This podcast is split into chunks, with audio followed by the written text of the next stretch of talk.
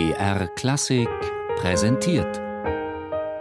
Starke Stücke, Meisterwerke der Musik. Immer samstags um 17 Uhr auf BR Klassik.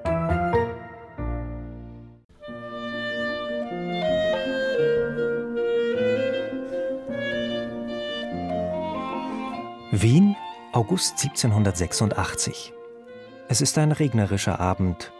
Nur im Musikzimmer des kaiserlichen Professors für Botanik Nikolaus Joseph von Jacquin brennt Licht. Ein Kerzenleuchter erhält die Gesichter der drei Musiker, die sich an diesem Abend hier eingefunden haben, um ein neues Werk zu probieren. Ein Trio für Klavier, Klarinette und Bratsche. Musik für ein Zusammentreffen unter Freunden.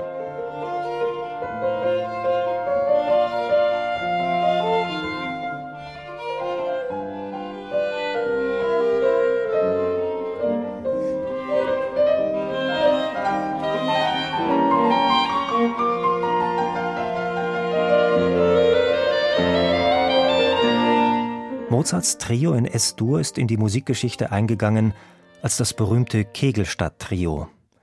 Eine Komposition angeblich angeregt und hingeworfen in lauter Runde zwischen zwei Schwüngen auf der Kegelbahn. Mag sein, dass es so war. Vielleicht. Eduard Brunner, ehemaliger Soloklarinettist des Symphonieorchesters des Bayerischen Rundfunks jedoch, hält es für sehr viel wahrscheinlicher, dass dieses zerbrechlich heitere Werk aus einem anderen Anlass entstanden ist – aus Freundschaft. Es ist ein ganz wirklich privates Stück und das unterscheidet es eigentlich von den anderen Klaviertrios.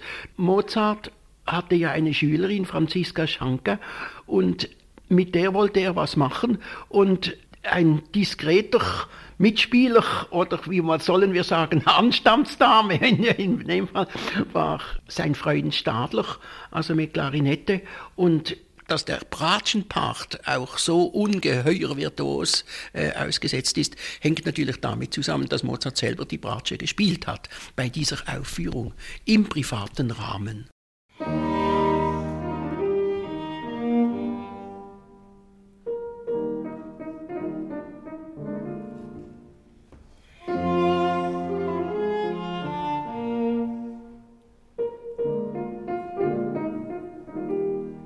Die für ein Klaviertrio durchaus ungewöhnliche Besetzung mit Klarinette und Bratsche weist ebenso auf den privaten Entstehungskontext hin wie die gesamte Anlage des Werks. Technisch ist das S-Dur-Trio nicht übermäßig schwer, möglicherweise aus Rücksicht auf die Fähigkeiten der Amateurpianistin Franziska Jacquin. Musikalisch aber stellt es ungeheure Ansprüche, lebt von raschen Emotionswechseln und der stillen Übereinstimmung seiner Interpreten.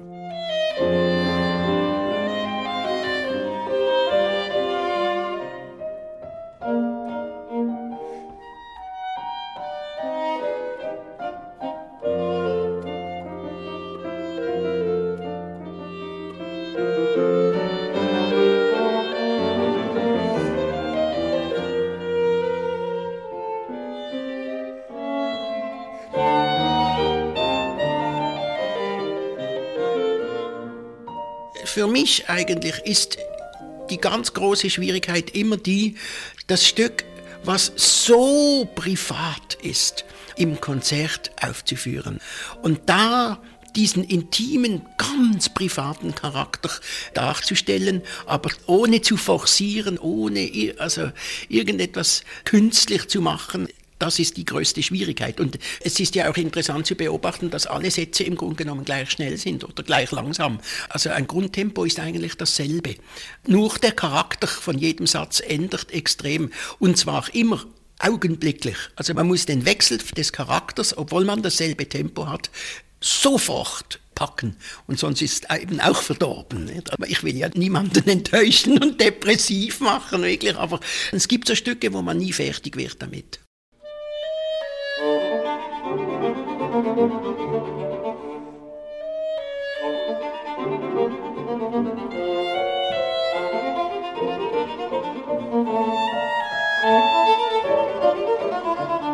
Mozarts Kegelstadt-Trio ist vielleicht eines seiner innigsten, aber auch kontroversesten Kammermusikwerke.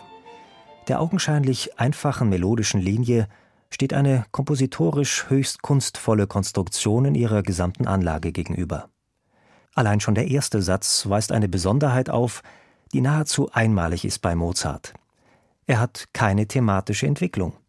Das thematisch-motivische Material wird zwar vorgestellt, die musikalischen Ideen werden aber nicht weiterentwickelt und fortgeführt. Es bleibt bei ihrer Wiederholung.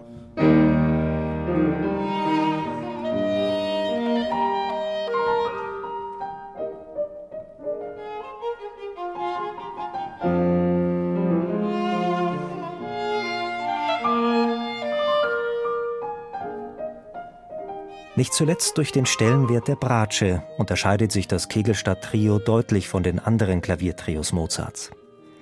Weitaus emanzipierter erscheint sie hier als in den vorangegangenen Werken noch das Cello. Sie ist nicht nur Füllstimme, sondern dialogisierender Gesprächsteilnehmer. Einer von dreien. Drei Instrumente, gleichberechtigt in eine selbstvergessene Unterhaltung vertieft.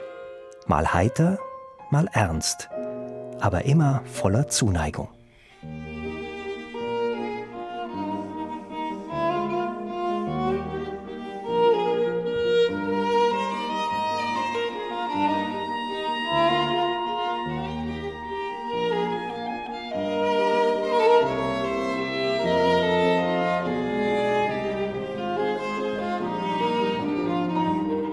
Ich denke immer, jedes Mal, wenn wir es spielen, und ich habe das, ich weiß nicht, wirklich sehr, sehr viele Male gespielt.